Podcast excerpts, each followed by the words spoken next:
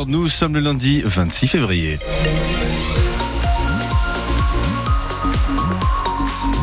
Les infos, Marion Dambiel-Arribagé. Dans l'actu ce matin, la première course landaise de la saison annulée au dernier moment et une nouvelle plainte déposée contre Gérard Depardieu. Mais d'abord la météo avec de la pluie et du vent pour aujourd'hui Thomas. Oui, le département des Landes qui est placé en vigilance jaune pour les phénomènes vent, crue, pluie, inondation et vagues submersion. Alors le vent il va souffler en rafale sur la côte jusqu'à 95 km heure, dans les terres jusqu'à 40. Des averses ce matin qui seront plus rares dans l'après-midi. Euh, pour les, les températures ce matin, nous avons par exemple à Saint-Paul et Dax 9, sur Cap-Breton 11, à Mont-de-Marsan 9. Pour les maximales cet après-midi, 9 à 11 degrés.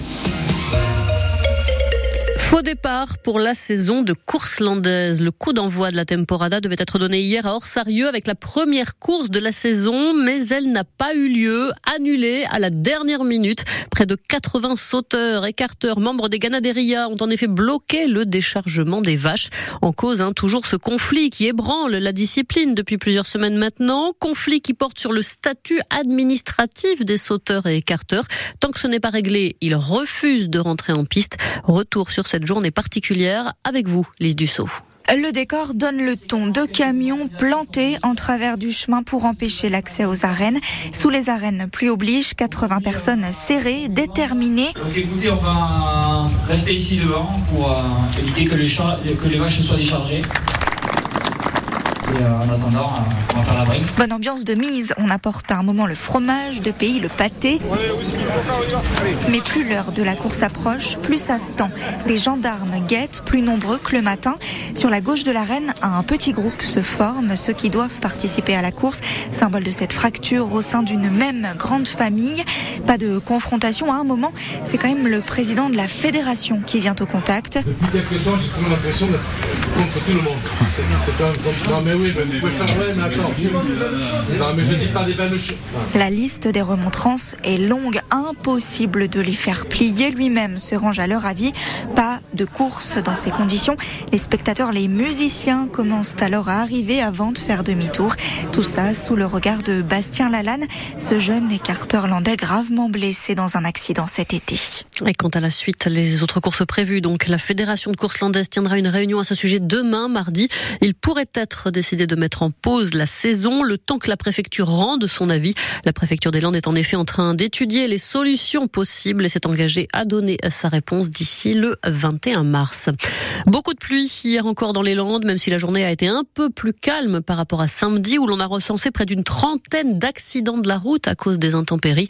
Mais conséquence de cette tempête Louis et des fortes pluies, la ville de Biscarros indique sur sa page Facebook qu'il y a actuellement des perturbations sur le réseau d'assainissement, plus particulièrement dans les secteurs de Navarros, Millas et du Bosque. Par ailleurs, une dizaine de routes hein, restent fermées à la circulation ce matin. La dernière en date, la départementale 322 entre Mainbaste et Sognac et Cambran, a été fermée hier soir à cause de plusieurs arbres qui penchent dangereusement vers la route et qui risquent de tomber.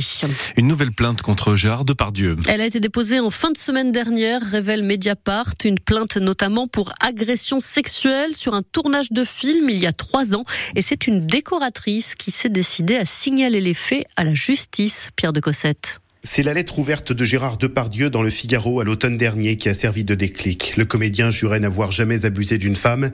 Amélie atteste du contraire. En 2021, la décoratrice a 50 ans. Elle travaille sur le plateau des Volets Verts de Jean Becker qui a reconstitué le duo Depardieu-Fanny Ardant. Elle raconte des faits relevant, selon son avocate, de harcèlement sexuel et d'outrage sexiste, mais surtout avoir subi une agression sexuelle lorsque, selon son récit, l'acteur l'a attrapé brutalement et lui a touché d'abord la taille avant de remonter jusqu'à la poitrine. D'après la plaignante, Gérard Depardieu a fini par s'excuser, mais contraint et forcé par l'équipe du tournage. L'avocate d'Amélie, maître Karine Durieux-Dibolt, dit avoir adressé sa plainte au parquet vendredi, parquet qui hier ne pouvait pas nous confirmer l'avoir reçu. Elle insiste sur le fait que les faits dénoncés ne sont pas prescrits et relève, je cite, que là encore, Gérard Depardieu s'en est pris à plus faible que lui, à une petite main sur le tournage. Gérard Depardieu, qui on le rappelle, est déjà mis en examen pour viol sur une jeune comédienne. Il fait également l'objet d'une enquête pour agression sexuelle sur un tournage il y a 10 ans. Le dépôt de plainte à distance va être généralisé progressivement à partir de ce lundi dans toute la France. L'expérimentation a été menée hein, depuis l'an dernier dans les départements des Yvelines et de la Sarthe. Concrètement, le plaignant devra choisir un créneau sur l'application Ma Sécurité du ministère de l'Intérieur, puis rejoindre un appel en visioconférence à un horaire convenu. Cela concerne notamment les plaintes pour violence, vol ou encore escroquerie. Ce sera dans cinq mois tout pile. Et oui, le 26 juillet, c'est ce jour-là que s'ouvriront les Jeux Olympiques de Paris 2024. À cette occasion, on s'est posé cette question. À l'heure actuelle, combien d'athlètes landais sont en course pour participer aux JO, Paul Ferrier? D'abord, il faut choisir quels critères on retient pour dire qu'un athlète est landais. Prenons les athlètes déjà qualifiés pour les JO. Si on compte ceux qui sont nés ou qui habitent dans les Landes, on a deux sportifs qualifiés. Mario Teiza, en pentathlon moderne, originaire d'Agetmo, et Guillaume Toucoulette, en paratir à l'arc. Il habite à Tarnos. En revanche, si on a comme critère les sportifs licenciés dans les Landes, on est à quatre qualifiés. Les deux que je viens de citer, plus les deux surfeurs tahitiens, Kaoli Vast et Vainé Fierro, qui pour des raisons notamment administratives sont licenciés respectivement à Haussegor et Vieux-Boucau.